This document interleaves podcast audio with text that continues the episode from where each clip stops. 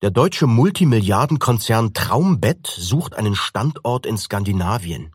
Wie aus gut unterrichteten Kreisen verlautet, liegt ein städtisches Betriebsgelände in Frihamnen im Wettbewerb mit der Konkurrenz aus Oslo und Kopenhagen ganz vorn im Rennen. Diese Schlagzeile lässt Julia Beck aufhorchen. Sie ist die frisch gebackene Bürgermeisterin des kleinen Ortes Halsterholm, der vom Aussterben bedroht ist. Vor elf Jahren hat die dortige Reifenfabrik geschlossen und seitdem heißt es entweder arbeitslos oder nichts wie weg. Für Julia Beck ist klar, Traumbett muss nach Halsterholm, dann wären alle Probleme gelöst.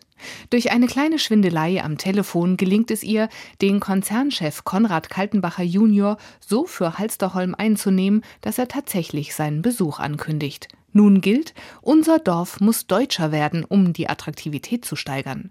Im geschlossenen Hallenbad wird kurzerhand die Eröffnung einer Bierstube angekündigt, der Kreisverkehr nach Angela Merkel benannt und deutsche Wochen in der Stadtbibliothek eingeführt, samt Günter Grass Büste. Dann ist der große Tag da. Konrad Kaltenbacher besichtigt Halsterholm. Fast alles läuft perfekt. Schließlich duzt man sich schon nach schwedischer Art. Aber. Ich will ganz ehrlich sein, Julia. Das Fabrikgebäude passt hundertprozentig, mindestens. Haargenau das, was ich suche. Aber für mich geht es um mehr als das. Allein schon, dass du mir 200 Stellplätze versprochen hast. Wie viele haben wir hier? 30? 22, sagte Julia und schickte heimlich ihre vorbereitete Textnachricht auf dem Handy in ihrer Tasche ab. Die lautete kurz und knapp Jetzt. Zwei Sekunden später flog das Häuschen des alten Bolmgren in die Luft.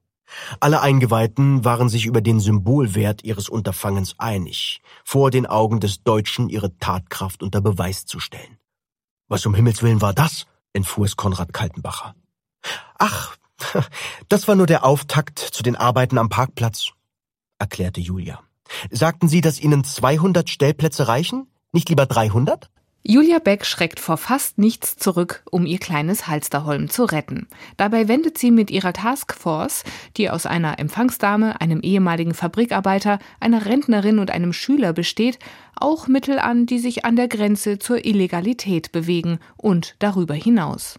Doch auch die Konkurrenz schläft nicht. In Stockholm hat man einen Consultant mit dem Fall betraut.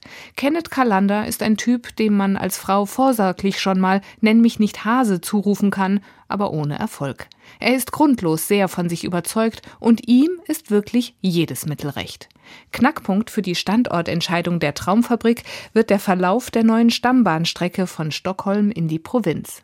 Die Chancen stehen gut, dass die Strecke tatsächlich durch Halsterholm laufen wird, bis Kenneth Kalander seinem alten Kumpel im Wirtschaftsministerium einen Besuch abstattet und an ihren gemeinsamen Bootstrip durch die Schären erinnert, in Begleitung einiger junger Damen im Bikini.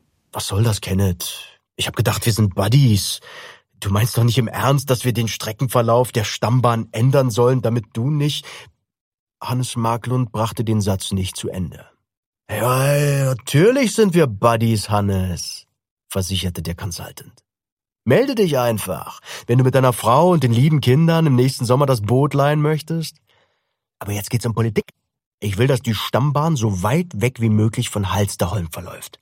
Und dabei kannst du mir helfen. Oder etwa nicht?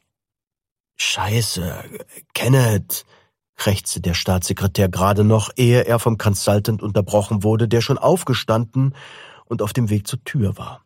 Die Fotos von der Bootstour blieben auf Hannes Marklunds Schreibtisch liegen. Behalte die Fotos zur Erinnerung. Und falls dir die abhanden kommen sollten, macht es gar nichts. Ich habe nämlich noch viel mehr davon. Und sehr viel schlimmere. Schauspieler Genia Lacher hat hörbaren Spaß am Schurken, so wie auch an den anderen Figuren, die alle eine gehörige Portion Skurrilität mitbringen. Gerade so, wie wir es von Jonas Jonasson gewohnt sind und mögen.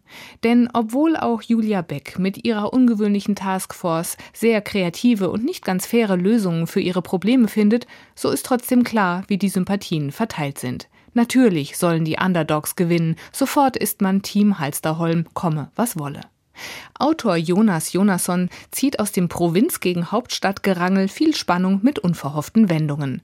Bei Genia Lacher klingt manchmal der Berliner durch, aber das macht überhaupt nichts. Im Gegenteil, es verleiht den Figuren noch mehr atmosphärische Glaubwürdigkeit. Seine lebendige Interpretation macht die Satire, wie die Schweden das Träumen erfanden, zu einem großen Vergnügen.